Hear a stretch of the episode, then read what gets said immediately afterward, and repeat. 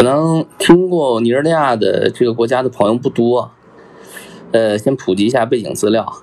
尼日利亚呢，它是位于非洲大陆的西部，是非洲人口第一大国，有两个亿左右。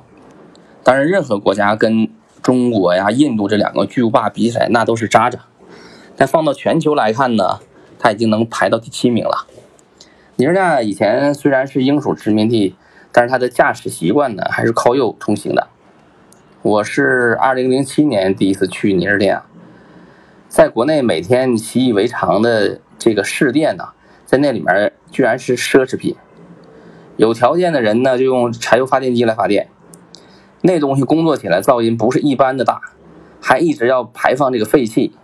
那没办法，那个时候基本二十四小时要生活在这样的环境里面，偶尔来一次试电，虽然带来了短暂的宁静。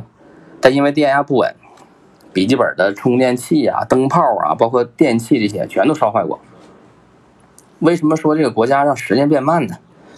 二零一八年底呢，我出差又去了尼日利亚，机场还是那个像国内三四线城市汽车站的那么个机场，从机场到目的地这一路几乎没有差别，我还能认出以前经常走的这些路口。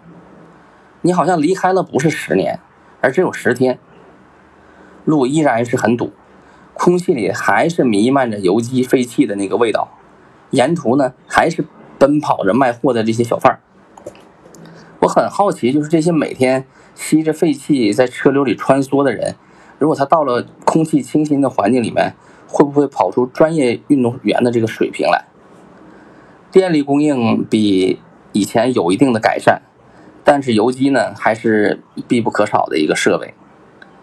美金对尼日利亚货币奈拉的汇率从零七年的一百二左右，呃，跌到了三百六。